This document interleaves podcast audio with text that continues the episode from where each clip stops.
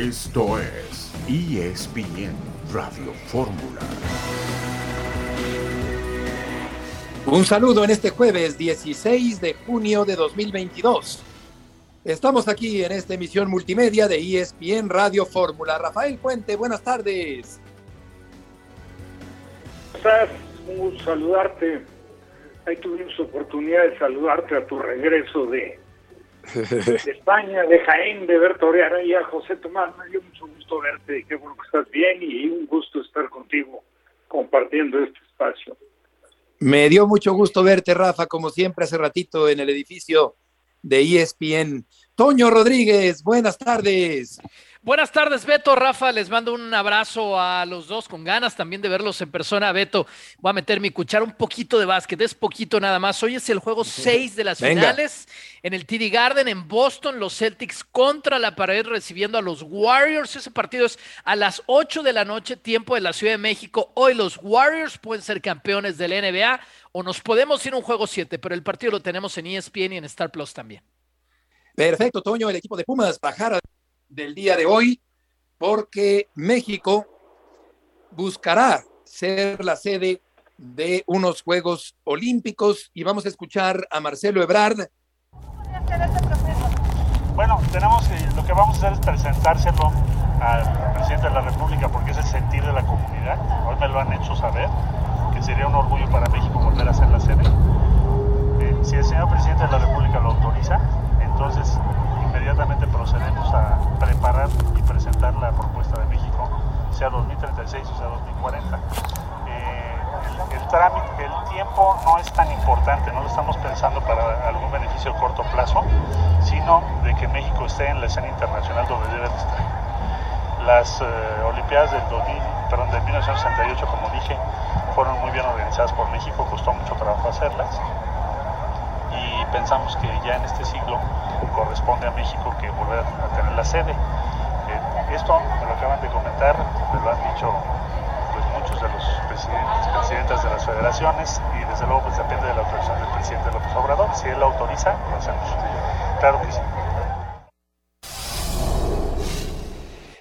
Considerando las grandes y graves carencias que tiene este país, no sé qué tan buena idea es eh, organizar unos Juegos Olímpicos. Ya estaremos comentando sobre ese tema, pero vamos eh, primero contigo, Marcelino Fernández, con el avance de tu información. Saludos Heriberto, amigos de ESPN Radio Fórmula. Pumas presentó este día a sus cuatro refuerzos para la apertura 2022. Gustavo del Petre, César Huerta, Adrián Aldrete y Gil Alcalá, los nuevos jugadores universitarios a pedido expreso de Andrés Lilini para la próxima campaña. Más adelante todo esto en ESPN Radio Fórmula. Marcelino, muchas gracias por la información. Refuerzos en distintas zonas del terreno de juego del equipo universitario para el próximo torneo. Y vamos contigo, Jesús Bernal, que tienes también un avance de la información.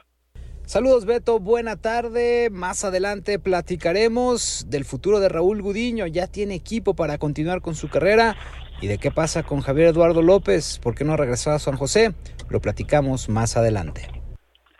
Perfecto, Jesús. Hablaremos de la Chofis López en este programa. También de Gudiño, este portero de elevada estatura que tiene buenas condiciones sin duda y que dejó al equipo del Guadalajara. También estaremos platicando acerca de la detención de Víctor N., un personaje muy conocido en el fútbol mexicano, en el Cruz Azul, ex directivo de la máquina cementera, que eh, ha sido llevado al reclusorio norte por presunta delincuencia organizada.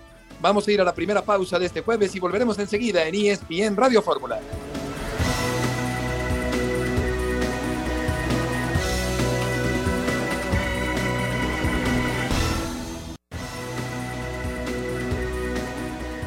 Pelota parada para Chivas, aquí en el centro, rebate, golazo, golazo de alfombra roja y caravanas. Pollo, pollo, festéjalo, no es barrida, es gol, es gol, el capitán Pollo, el centro, gol, el Santos de la comarca lagunera. Noria la metió a sus órdenes. Empató el partido en pelota parada. JJ, gol de las Chivas Rayadas del Guadalajara. JJ, JJ Macías. Pared Borghetti. La cobró muy bien, con espacio. Se venció mucho antes Cajún. La tiene Irizar. Juega a la derecha Macías.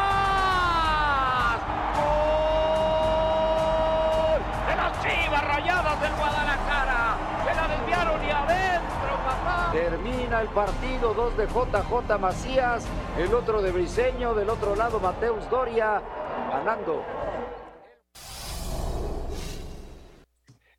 La voz de Jorge Pietrasanta en la narración de los goles del día de ayer, la victoria del equipo del Guadalajara sobre Santos Laguna en la pretemporada del fútbol mexicano rumbo al próximo torneo. Jesús Bernal está en Guadalajara después de esta victoria de Chivas, tres goles por uno. Jesús, gusto en saludarte. ¿Ya se cerraron las altas y bajas de Chivas para el próximo torneo? Saludos de todos compañeros, muy buena tarde. Pues mira, hasta ahora no, no, no está cerrado el tema, pero el poder traer jugadores pues se ha complicado porque Chivas comienza a moverse a través de, de intercambios o de préstamos, ya no con, con dinero como ocurrió en el tema de Alan Mozo, que igual incluyeron a César Huerta en la transferencia con el equipo de Pumas, pero sí hubo eh, dinero de, de por medio, ¿no? Eh, hoy hay dos casos en particular que están tratando de acomodar en el equipo de Chivas. Javier Eduardo Lachofis López y José Carlos Van Rankin, que tienen contrato vigente en la MLS, que termina el 30 de junio el vínculo de estos dos futbolistas con el equipo de San José y Portland respectivamente, y que ahora el Guadalajara tendrá que encontrarles acomodo porque no tienen cabida en el equipo y en caso de que no encuentren club, pues Chivas tendrá que sostenerles el sueldo porque tienen los dos contratos vigentes con el equipo tapatío, Beto. Jesús, un abrazo, Toño, Toño Rodríguez por aquí. Dado cómo está el plantel ahora, ¿qué, qué sería lo lógico de esperar de estas Chivas? A, a, a, si las cosas no cambian mucho de aquí a las próximas dos semanas, eh, ¿qué, ¿qué, sería lo lógico de esperar de Chivas? Saludos, Toño, muy buena tarde. Mira, eh, la, la intención o el objetivo que se trazaron a este arranque o a este torneo, a la apertura 2022, es clasificar dentro de los primeros cuatro poder llegar de forma directa a la liguilla, algo que no ha sucedido en la época de Ricardo Peláez. Y con los jugadores que tienen eh, ahora y con lo que ha ido trabajando más o menos el profe Ricardo Cadena, aunque ha establecido que en estos partidos ah, mostrará equipos combinados porque quiere darle la oportunidad a todos de aparecer, pero tomando en cuenta esa base de jugadores que consolidó el torneo pasado y con lo que ha llegado, pues podríamos pensar que sería Miguel Jiménez el arquero titular, sus tres centrales con Irán Mier, eh, el caso de Chiquete Orozco y del Pollo Briseño, que ahí le ha ido ganando la carrera altiva Sepúlveda, por fuera Alan Mozo, por el otro costado el Chicote Calderón, Rubén Eloso González como contención, acompañado del Nene Beltrán y del Piojo Alvarado, porque no está Jesús Angulo, hay que recordar que se lesionó, y en el ataque Macías y Alexis Vega. No hemos visto a Beltrán, no hemos visto a Vega ni al Piojo Alvarado porque estuvieron con selección mexicana de fútbol, pero se espera que para el fin de semana al menos Vega y el Piojo Alvarado ya puedan tener actividad. Jiménez titular ante la salida de Gudiño. ¿En qué equipo va a jugar Gudiño de aquí en adelante, Jesús? Sí, eh, bien lo mencionas, eh, Beto. Hay que recordar que él terminó vínculo ya con Chivas. El 31 de mayo se le acabó el contrato, queda libre y el día de hoy por la mañana alcanzó ya un acuerdo con el equipo del Atlanta United que lo recibe con los brazos abiertos, ahí se encontrará con Gonzalo Pineda, técnico mexicano, con Ronaldo Cisneros, que pertenece todavía al equipo del Guadalajara, pero que está a préstamo en esta institución, así es que probará suerte ahora en el fútbol de los Estados Unidos este espigado cancerbero mexicano. Sí, un eh, portero de muy elevada estatura. ¿Y qué fue lo que le ocurrió a la Chofis López allá en Guadalajara? Mira, Beto, a través de su Instagram reportaba que sufrió un asalto y en el asalto, dentro de los, las cosas que se llevaron, estaban su pasaporte y su visa. Entonces, eh, ante esta situación, pues le es imposible regresar a los Estados Unidos a reportarse con el equipo de San José porque no tiene los documentos para poder volver. Ya puso la denuncia, ya está pues haciendo los trámites para poderlo recuperar Ahora el tema es si alcanza el tiempo para que vuelva a vestir la casaca del equipo californiano, porque su contrato se acaba el 30 de junio y al parecer no lo renovarán. Entonces, pues si los trámites no se aceleran, en una de esas, pues ya ni siquiera vuelve al fútbol de los Estados Unidos. ¿Y qué tanto interés hay, Jesús, en Guadalajara por conocer lo del anuncio de las subsedes del Campeonato Mundial de 2026, que desde luego ahí está la ciudad de Guadalajara en la mira para organizar, pues es prácticamente un hecho, eh, unos eh, partidos del Campeonato Mundial.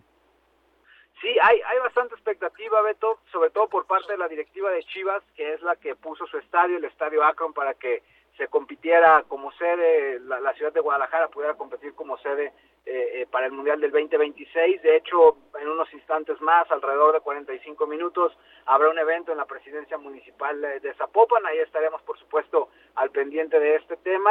Y, y sí se ha generado expectativa alrededor de este asunto. Está lejano todavía, evidentemente, faltan eh, poco menos de cuatro años, pero pues aquí en la ciudad se comienza a platicarse de esta situación, ¿no? De poder ser sede por tercera ocasión de una Copa del Mundo. Es un estadio vanguardista, eh, moderno, funcional. Tuvimos la fortuna de transmitir en directo para ESPN el día en que se inauguró, incluso con Jorge Vergara en paz descanse, hicimos un recorrido con su esposa de aquel entonces, con su hijo, pero ¿qué eh, habría que hacerle o agregarle o mejorar, optimizar del estadio Jesús para que sea sede del Campeonato Mundial?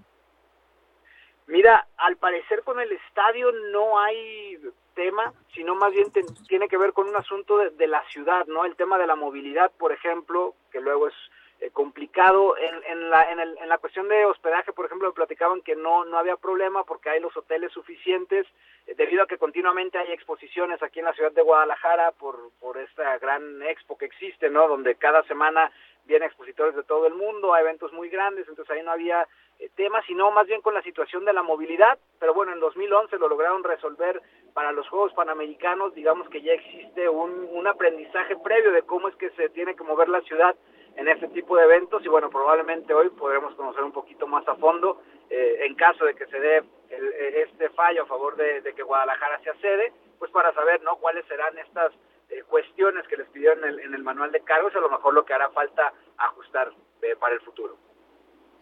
Jesús, muchas gracias por la información. Buenas tardes. Buenas tardes. Este doblete, Rafa, de Macías del día de ayer, ¿qué tanto presagia un buen torneo para el eh, delantero centro del equipo del Guadalajara? Ah, ojalá, porque estamos hablando de un jugador que ha mostrado cosas interesantes y luego ha tenido un periodo de desperdicio prácticamente, ¿no? Su regreso a las Chivas para nada eh, se emparejó a lo bien que lo había hecho con el equipo de León, que insistió y buscó a toda costa comprarlo, a lo mejor con la intención los Martínez de venderlo a Europa, pero bueno, pues no llegaron a un acuerdo, finalmente regresó a Chivas.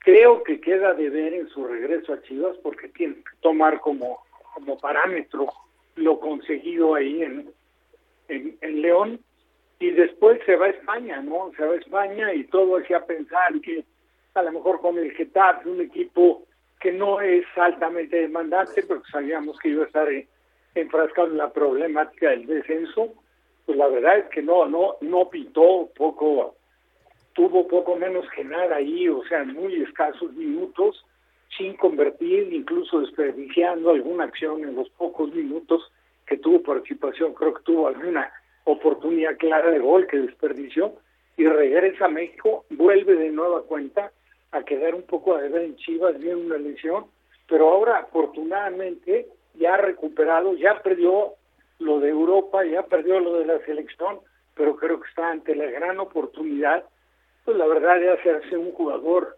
importantísimo en Chivas, ¿no? Como eje de ataque. Totalmente, porque pasó prácticamente inadvertido, Toño, en el fútbol español y poco hizo con el Guadalajara en el torneo pasado del fútbol mexicano. Desde que es profesional parece que han sido casi la misma cantidad de torneos, digamos, bien aprovechados a los que no ha podido brillar, pero apenas tiene 22 años de edad. Es lo que yo sigo llamando un jugador joven con esos 22 y la experiencia va sumando. Lo que no deja dinero, lo que no deja goles, deja experiencia, también pasa en el fútbol y toda esa experiencia le va a servir a JJ Macías. Pero a partir de ahora, a partir de ahora es su momento. Yo lo veo como titular pasó con muchos partidos fuera, sobre todo al arranque y en la primera mitad de la última temporada, teniendo la constancia, teniendo a cadena de arranque, obviamente toda la pretemporada, digamos, sin moverle en cuestiones del contrato ahora mismo. Creo yo que ya no hay pretextos para JJ Macías. Le trajeron un buen jugador como es Mozo para que sirva esos centros más allá de lo que ya había, la buena generación de juego con Alexis Vega vamos a animarnos y pensar que, Chivas puede tener una de las delanteras más rápidas, más ligeras, más dinámicas del fútbol mexicano y él tiene que estar ahí para hacer los goles. A mí me encanta su capacidad, sigue siendo joven, pero este es el momento, Beto. Sí, de acuerdo, y, considerando que eh, tiene un aparato ofensivo interesante el Guadalajara y tomando en cuenta que Alvarado es más un volante creativo que un lateral, como lo vimos jugar en varios partidos del torneo anterior, así que con esa sangre joven que tiene el Guadalajara. Vamos a ver si Chivas puede hacer un eh, mejor papel en el torneo que, pronto comenzará antes de el Campeonato Mundial de Qatar, del cual estaremos también hablando un poquito más adelante, junto con otro tema, el mencionado hoy por el eh, secretario de Relaciones Exteriores, Marcelo Ebrard, con respecto a la eventual organización de unos Juegos Olímpicos por parte de nuestro país. Vamos a ir una pausa y volveremos enseguida en esta tarde de jueves en ESPN Radio Fórmula.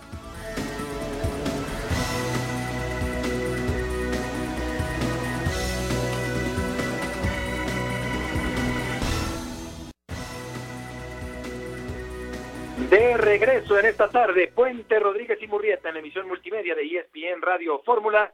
Hoy tenemos a Marcelo y a Marcelino en el programa. Marcelo Ebrard con la noticia de una posible organización de México de los Juegos Olímpicos y Marcelino Fernández con la información, Marcelino, del equipo de los Pumas de la universidad que ha presentado a sus refuerzos. Buenas tardes para el próximo torneo. Saludos, Heriberto, amigos de ESPN Radio Fórmula. Este mediodía, los Pumas de la universidad presentaron oficialmente a sus cuatro refuerzos para la apertura 2022 el argentino Gustavo del Prete, el ex jugador de Cruz Azul Andrea Aldrete, el chino Huerta, Huerta que llega de Chivas buscando tener más minutos y Gil Alcalá. Todos ellos, eh, ha dicho del propio eh, Miguel Mejía Barón, a pedido expreso de eh, Andrés Ligini que busca buscaba justo soluciones en cada uno de los puestos en los que ha traído a estos futbolistas. Del Petre este día no estuvo presente en el entrenamiento debido a que estuvo arreglando trámites de visas porque el equipo el día de mañana viaja a Estados Unidos para un par de partidos amistosos, uno en Chicago ante el América el próximo domingo y el 22 en Texas frente a Rayados de Monterrey y de ahí regresará a la capital mexicana para continuar con su preparación y ya pensar en el eh, torneo mexicano donde van a abrir el eh, eh, enfrentando al conjunto de los Cholos de Tijuana. Otra noticia en Pumas es que tendrán un partido amistoso en el mes de julio, todavía fecha por confirmar, contra el Celta de Vigo, equipo español donde militan todavía Néstor Araujo y Orbelín Pineda, dos futbolistas que todavía no están al 100% confirmados para la próxima campaña, pero el equipo gallego realizará una gira por México, eh, por el continente americano y disputará uno de esos encuentros de los Pumas. Marce, un abrazo, Toño, por aquí. Ya metieron gol los dos en ese partido amistoso apenas hace pues nada, esta semana del Prete y por supuesto Ineno contra, contra Coyotes. Eh, ¿Cuál es la expectativa pensando en que desde la fecha 1 estén juntos, Marce? Digamos, ese es claramente el plan, ¿no? Que se complementen en ataque y que lo puedan ver entonces desde la fecha 1. Eh, todo dependerá obviamente de la adaptación, sobre todo física, que tenga Gustavo del Petre ya ha hecho tres entrenamientos, jugó este partido, pero él mismo reconoció ese día en la conferencia de prensa de presentación que eh, todavía se sentía muy ahogado en los entrenamientos que van a darse eh, próximamente. Hay tiempo, al parecer, suficiente para que pueda estar de inicio. Además, a Andrés Lili le gusta mucho jugar con dos cursos, así que eh, todo indica que, en la, al menos en la planeación, ellos dos están contemplados para ser titulares. Marcelino, ¿qué se está preparando en el Estadio Azteca para que el Coloso de Santa Úrsula sea nuevamente sede de un campeonato mundial?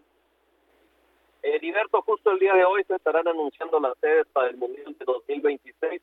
Diez partidos le van a corresponder a México, las sedes México, Ciudad de México, Estadio Azteca, Monterrey y Guadalajara. Esas son las tres sedes para México. Se va a definir justo este día, se va a anunciar y, y pues es planeada una, una eh, remodelación del estadio, una renovación de cara a este mundial que obligará a América y a Cruz Azul a jugar eh, al menos eh, un año, dos años en el Estadio Azulgrana. Ah, Este sería el último torneo en el que estos dos equipos eh, pudieran tener el Estadio Azteca como sede de sus partidos como local.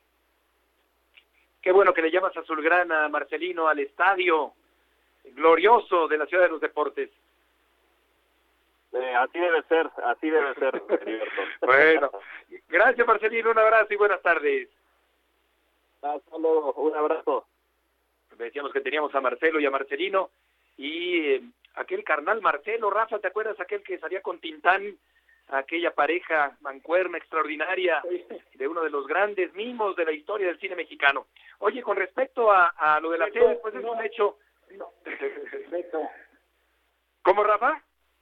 Perdón que te interrumpa, pero ya que tocaste lo del Estadio Azul, Azulgrana, este, y que van a jugar ahí América y Cruz Azul por espacio a lo mejor de un par de años o de un año y pico, es increíble, ¿no? Que, que al Atlante, que estaba llevando las cosas por la ley que corresponde para poder conseguir un ascenso, y de repente lo echaron para atrás por el problema del estacionamiento, ¿no? Digo, suena Claro, pretextos. lógico, no, pero Puros pretextos.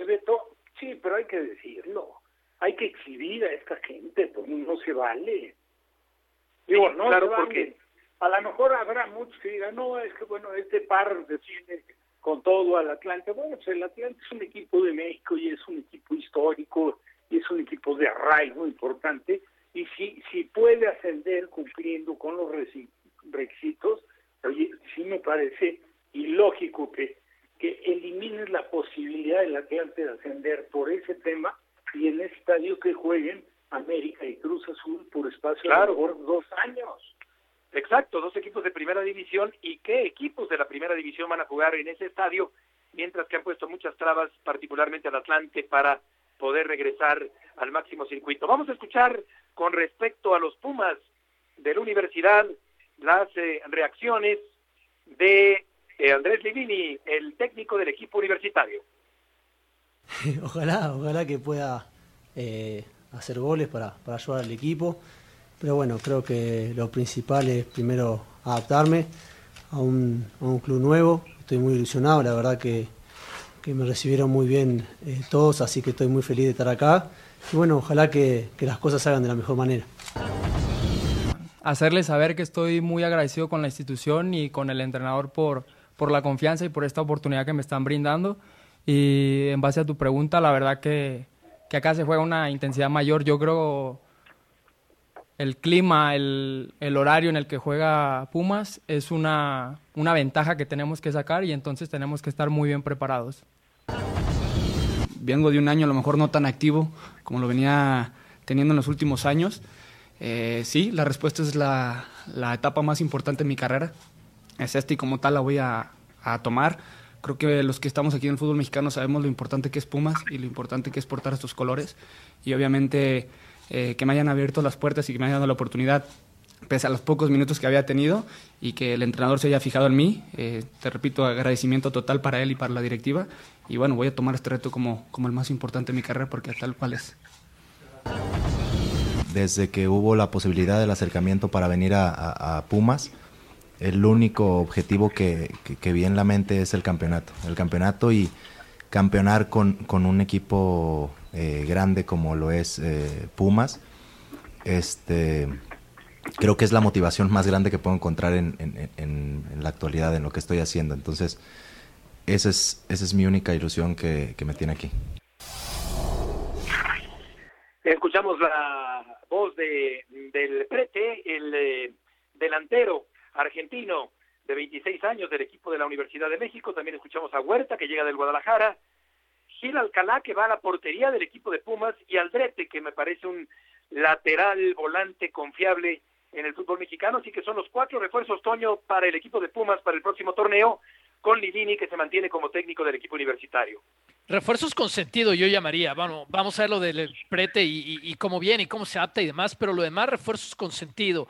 Lo de Huerta, obviamente por ese cambio, esa negociación que hubo con Chivas, el tema de Alan Mozo, pero yo creo que Lilini le puede sacar provecho al, chino Huerta, ¿no? Es, es de confiar mucho en, en este perfil de jugadores que quizás ya algunos han descartado, pero es evidente que tiene calidad. Lo ha demostrado antes de llegar a Chivas, lo puede demostrar con Universidad Nacional. Así que yo veo un plantel al que no le sobra nada, Beto, Rafa. Tampoco vamos a decir que tiene una profundidad así como para volvernos locos, pero, pero sí le veo específicamente en, esta temporada que se ha reforzado con sentido. Lo que van a extrañar y lo que no van a encontrar fácilmente es la salida de Talavera, pero no se pusieron de acuerdo. Es una posición fundamental la del portero, ha sido fundamental en este éxito de Lilini o hasta las finales que han llegado a obtener a Talavera creo que eso le va a doler a Pumas más allá de, que también la posición puede estar bien resguardada, pero no es lo mismo dejar de tener a Talavera. Y yo lo veo, es un equipo que no le sobra nada, Beto, pero bien armadito, digamos, configurado con sentido en cuanto a los refuerzos. Sí, totalmente de acuerdo. Y vamos a ver a Del Prete. Rafa es un jugador que tiene buenos números. Eh, eh, jugó 45 partidos. Eh, no anotó tantos goles como uno pensaría de un delantero como él, eh, 14 anotaciones, una operación de 4 millones de dólares para traer a Del Preste al equipo universitario.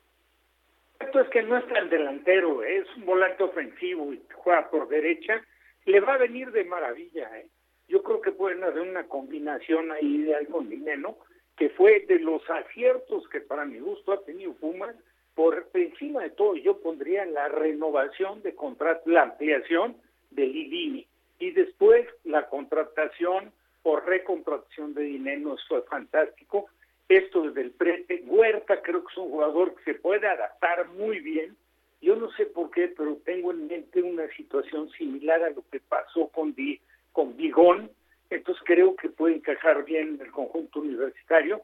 Y Alcalá pues, es un portero serio, sobrio, habrá que ver, porque no es lo mismo de repente jugar eh, por espacio de medio torneo con el Querétaro y luego sufriendo bastante, bastante bien en Tijuana a Orozco, que asumir la responsabilidad y sobre todo la ausencia de Talavera, ¿no? Que bien decía Toño, ahí es donde más puede resentir Pumas. González lo ha hecho muy bien cuando ha sido requerido, pero, pero bueno, no es lo mismo entrar para suplir al titular por, por espacio de tres, cuatro, cinco partidos que, que, que cargar con el peso de la temporada, ¿no? Totalmente. Alcalá también tiene buena estatura, un 80. Gil Alcalá ha tenido buenas temporadas, es un buen portero mexicano, tiene buenas condiciones también Alcalá. Ahora llega un equipo muy importante, muy mediático, un equipo grande como es el de Pumas, este portero jalisciense que va a tratar de llenar el espacio que deja un portero de gran estatura futbolística como es, eh, como es Talavera. Eh, por lo que toca a Del Prete, efectivamente, como ya comentaba Rafa, eh, más eh, llegando desde el medio del campo para dar asistencias, porque en el Montevideo City de Uruguay jugó 69 partidos, marcó 30 goles, ahí hizo un número elevado, dio 6 asistencias, y en eh, Estudiantes 45 partidos, 14 tantos, 12 Libertadores de América. Volveremos enseguida en ESPN Radio Fórmula.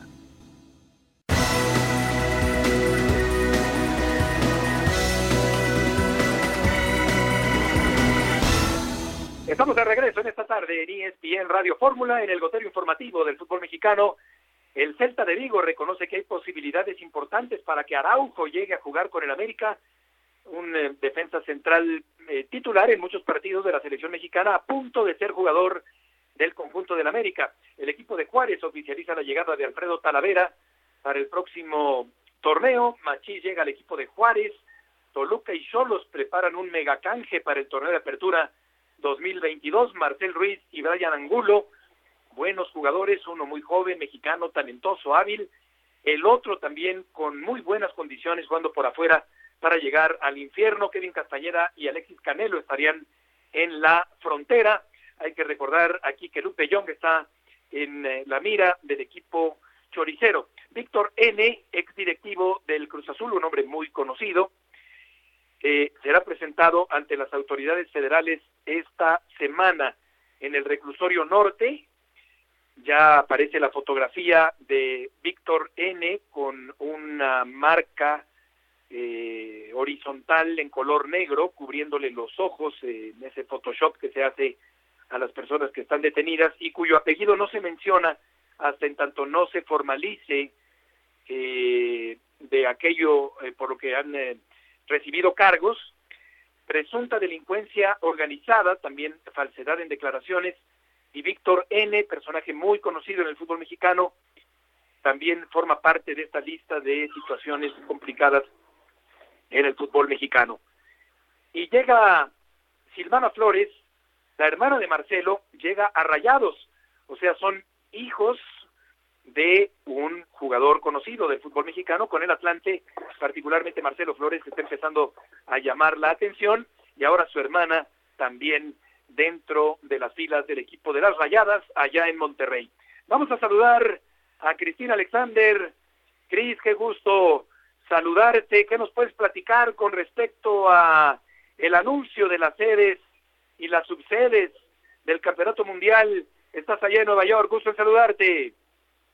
Beto, compañeros, igualmente sí estamos aquí desde Rockefeller Center esperando justo lo que ya mencionas, esto de la FIFA, sabemos que hay 22 candidatos, lo más probable es que queden 10 sedes de los Estados Unidos, 3 de Canadá y 3 de los que ya conocemos de México, Guadalajara, la Ciudad de México y Monterrey parece que el más seguro sería la Ciudad de México, obviamente Monterrey y Guadalajara habrá que ver si también son sedes que pueden quedar y, nada, como un, ambiente de anticipación, de saber eh, qué ciudades van a, van a quedar, también ya eh, viendo por supuesto por la ciudad eh, logos de FIFA anunciando lo que se va a llevar a cabo el día de hoy, ya contando los días para que se pueda vivir el 2026 y este Mundial histórico. Cris, te mando un abrazo, qué gusto saludarte, Toño, por aquí. Qué lujo que estás en esta cobertura. Oye, Cris, hay mucha información de que a México le van a dar solamente 10 partidos, es extraoficial, ¿no? Cuatro en la Ciudad de México, tres para el Estadio de las Chivas, tres para el Estadio de los Rayados. ¿Qué tanto, digo, sé que esto todavía no es oficial, pero qué tanto tú también has escuchado que va a ir por ahí? Pues más que nada, Toño, también te mando un abrazo. Más que nada es, saber eh, qué ciudades van a quedar, cuántos partidos, como dices, qué, qué es lo que se ha rumorado desde que se hizo este anuncio ya oficial, ¿no? De estas tres sedes, de los países, de ver eh, cuántos partidos le puede tocar a México, que principalmente va a ser en territorio de los Estados Unidos. También se habla de la final que está eh, posiblemente en, Nueva Jersey, pero habrá que ver también, porque sabemos que obviamente México ya participando de nueva cuenta por tercera vez en la historia ya es algo, vaya la redundancia, histórico para el país. Y obviamente sabemos que de las mejores finales se han vivido también en el Estadio Azteca, en la Ciudad de México. Eh, pero eh, es algo que, hay que ver eh, en tan solo unos minutos. Prácticamente estamos ya para que se dé dicho anuncio en 18 minutos particularmente ya para que eh, arranque ese anuncio de la FIFA, pero es algo que queda por confirmarse todavía. Toño, no solo cuántos partidos, sino el nivel de la importancia de estos partidos, sabiendo que hay 48 equipos que van a participar en el 2026. Sí, con Pelé y Maradona como epicentros de aquellas finales de campeonatos mundiales en 70 y 86. Cristi, ¿has escuchado si cabe la posibilidad de que el Estadio Azteca sea la sede de la apertura, de la inauguración del campeonato mundial? Sí, está entre la Ciudad de México y también, por supuesto, se habla de Los Ángeles. Entonces, esto es, esto es otro también eh, cosa interesante, Beto, que obviamente hoy eh, igual también puedan confirmar dicha situación, porque lo, lo único que realmente tenemos confirmado es que de los 22 candidatos, sabemos que solo 16 van a poder festejar el hecho de que van a poder formar parte de este mundial histórico, pero eh, es algo también que por el momento eh, queda en el aire, pero sí hay un aire como de mucha anticipación en lo que se va a dar ya en los próximos minutos, eh, obviamente preguntas y respuestas ya para las seis y media de la tarde hora, hora local, cinco y media horario de la Ciudad de México, eh, pero por supuesto de que cabe la posibilidad, sí, tanto la Ciudad de México o también ahí está la posibilidad de Los Ángeles. Organización compartida, tripartita del Campeonato Mundial. Cristi, muchas gracias por la información desde Nueva York. Gracias a ustedes, compañeros. Abrazo. Gusto en saludarte, que te vaya muy bien. Eh, México siempre ha sido sede, Rafa, por completo de dos campeonatos mundiales. Eh, pero ahora es únicamente una rebanada del pastel para México y 10 partidos mm, yo creo que no saben a mucho, claro, está, está muy bien, pero, pero no es el total del Campeonato Mundial en México para 2026. No, como reza el dicho, peor es nada, pero, pero bueno, pues tiene, tiene ahí la oportunidad, es una, yo, a mí no deja de, de, la verdad, de darme un poco de rabia el que, el que se esté manejando ahora de manera compartida, ¿no? Los, los eventos ya hubo en la Eurocopa y, y bueno, por supuesto en Copa del Mundo, recordamos la de Corea y Mundial de Corea-Japón. Sí, pero pero me parece que no, le quitas le quitas mucho sabor, ¿no?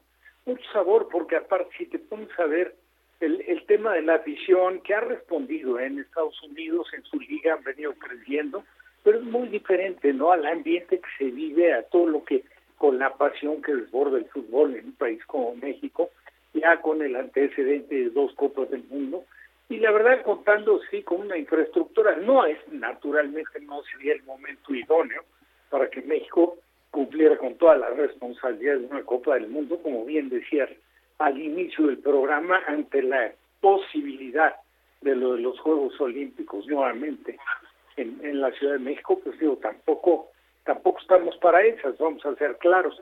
Pero, caray, digo, yo siento que sí queda bastante desangelado un mundial.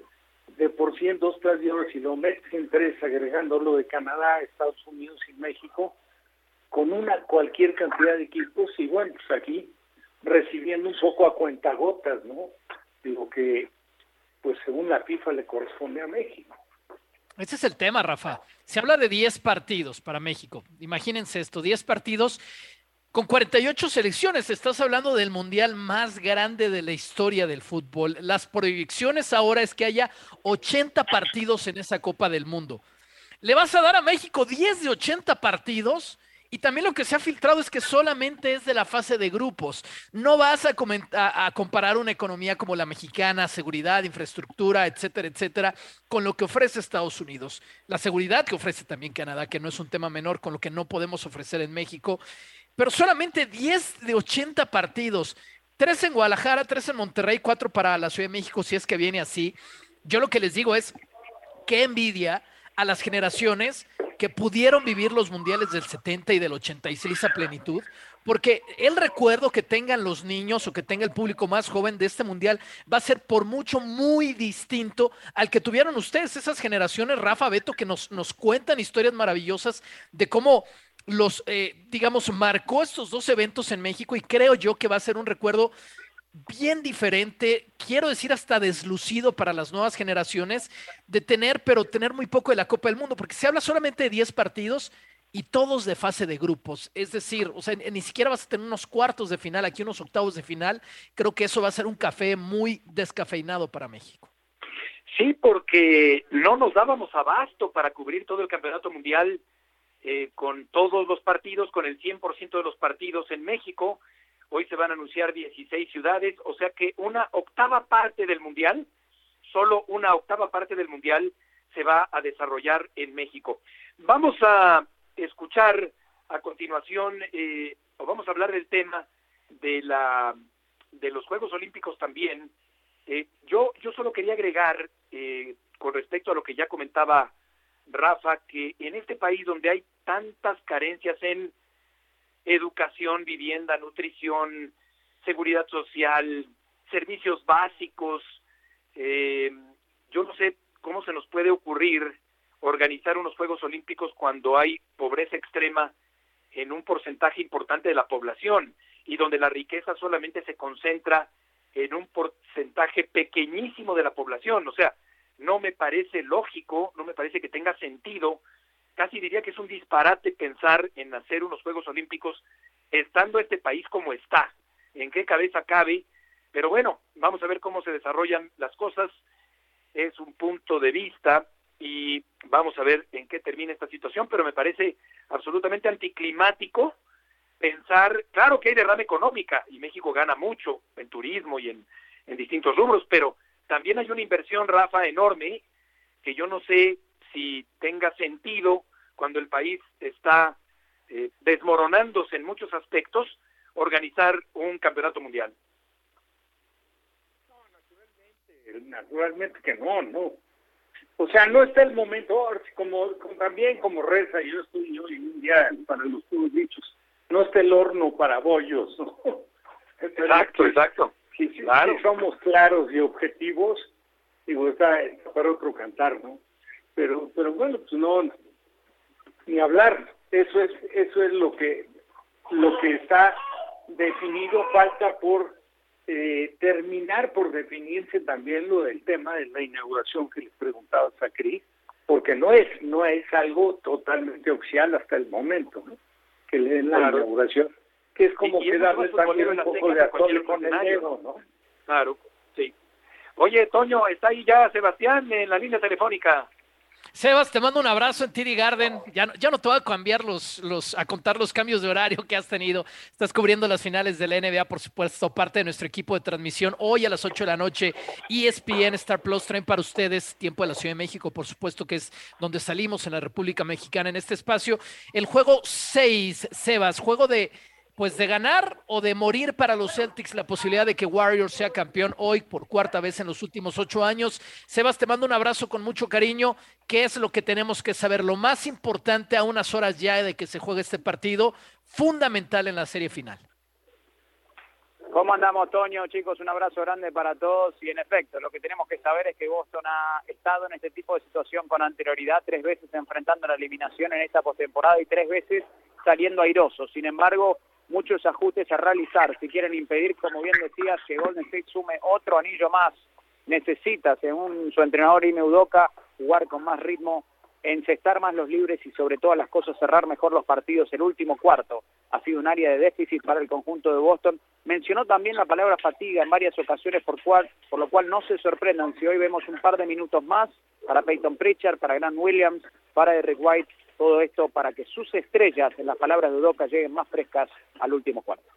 Sebas, ¿cómo, ¿cómo encontraste de vuelta Boston en cuanto a la afición, en cuanto a las expectativas, tomando en cuenta de que pues están enfrentando un partido de eliminación y, de dejar el campeonato? No, si algo les ha mostrado Tony a este equipo de Boston es que tienen resiliencia, que aparentemente cuando su espalda está contra la pared sacan su mejor versión a relucir. Eh, ahora, esta noche será un duelo complicado, más que nada porque el envío anímico está del lado de Golden State, porque sabemos el idilio que tiene Clay Thompson con los juegos número 6 y porque además eh, Steph Curry viene de tener su peor partido de estas finales, no encestó un triple por primera vez en 223 encuentros. En las palabras de Draymond Green, él va a estar con los ojos agigantados y creemos que va a salir muy agresivo y cuando él está agresivo nosotros somos un equipo difícil de vencer. Así que la fanática de Boston confiada porque nada ha sido sencillo para los Celtics, pero también la confianza que está en su punto más alto para el conjunto de Golden State, que está a un triunfo de ser nuevamente campeones. Sí, ese es el tema. Por supuesto que de ganar Boston hoy tendríamos juego 7, lo tendríamos en ESPN el día domingo y ahí cualquier cosa puede pasar. Ajustes de los Warriors, Sebas, ¿qué cosas puedes ver que tengamos hoy en el tablero de ajedrez de Steve Kerr y ese tremendo staff de coacheo que hay con, con el equipo de San Francisco? Bueno, creo que va a mantener los ajustes que hizo hace dos juegos porque le han funcionado. Uno ve en la superficie a Otto Porter Jr. en la alineación titular y dice, bueno, no necesariamente sus minutos han sido buenos, pero lo que ha logrado es que muchas veces queda que Von Looney en cancha después con su ingreso. Primero no tiene dos opciones que no sean amenazas anotadoras en cancha y después queda que Von Looney, cuando ya Robert Williams en muchas ocasiones está descansando, que además sabemos está lidiando con un problema de rodilla. Y eso de alguna manera ha sido un aliado para el equipo de Golden State. Quieren que Draymond Green vuelva a ser agresivo, la defensiva de él fue extraordinaria y el héroe silencioso de estas finales para el equipo de Golden State ha sido Andrew Wiggins, que en los últimos dos duelos, por sobre todas las cosas, además de las consistencias que ha mostrado a lo largo de todas las finales, le ha ganado el duelo personal de Jason Tatum. Y si eso vuelve a suceder esta noche, Tonio, entonces me parece que apague y vámonos. Seguro que sí, Sebas. Pues nada, desearte, perdón, una gran cobertura y, aquí nos estaremos escuchando más adelante. Abrazo grande, Toño, un abrazo, chicos, un placer. Perfecto, Sebas, muchas gracias, Toño, perfecto. Eh, hablando de ese deporte que tanto te gusta, del básquetbol, y también con respecto al gotero internacional, la UEFA ha pedido cuentas al Paris Saint-Germain eh, Florentino Pérez, por cierto, decía, este Mbappé no es mi Mbappé, le han confundido. Todo a raíz de la negativa de este superastro emergente de vestir la camiseta blanca del Real Madrid. los aficionados salieron a las calles para recibir a la selección de Costa Rica tras clasificar al Campeonato Mundial de Qatar y no es para menos un equipo Rafa que siempre ha tocado bien la pelota, buenos tocadores, jugadores educados técnicamente los ticos para el Campeonato Mundial. Sí, sí, sobre todo el recuerdo, ¿no? De ese brillantísimo mundial que hicieron. Ahora dicen qué, qué grupo complicado le tocó. Ellos están encantados de la vida de haberse instalado en un repechaje en la Copa del Mundo, pero bueno, pues nada que ver con el que les tocó cuando tenían como rivales, recordarás hasta tres campeones del mundo, ¿no? Nada más Inglaterra, Italia y Uruguay, y cumplieron con un, un mundial pero olvídate, inesperado y que obviamente fue el, momento brillante, el, yo creo que el, el, mejor momento en la historia del fútbol de Costa Rica, que nosotros, en lo que se refiere a nosotros y siempre viéndolo con cariño, pues sí recordamos a muchos, a muchos de, lo que, de los que estuvieron, ¿no? Chicos jugando aquí en el fútbol mexicano, sí, ¿cómo no? que jugó en Atlante, Zagota, el portero, Palmareño, sí. muchísimos. Estamos llegando al final del programa. Gracias por acompañarnos. Rafa, Toño, buenas tardes. Que les vaya muy bien. Hasta mañana.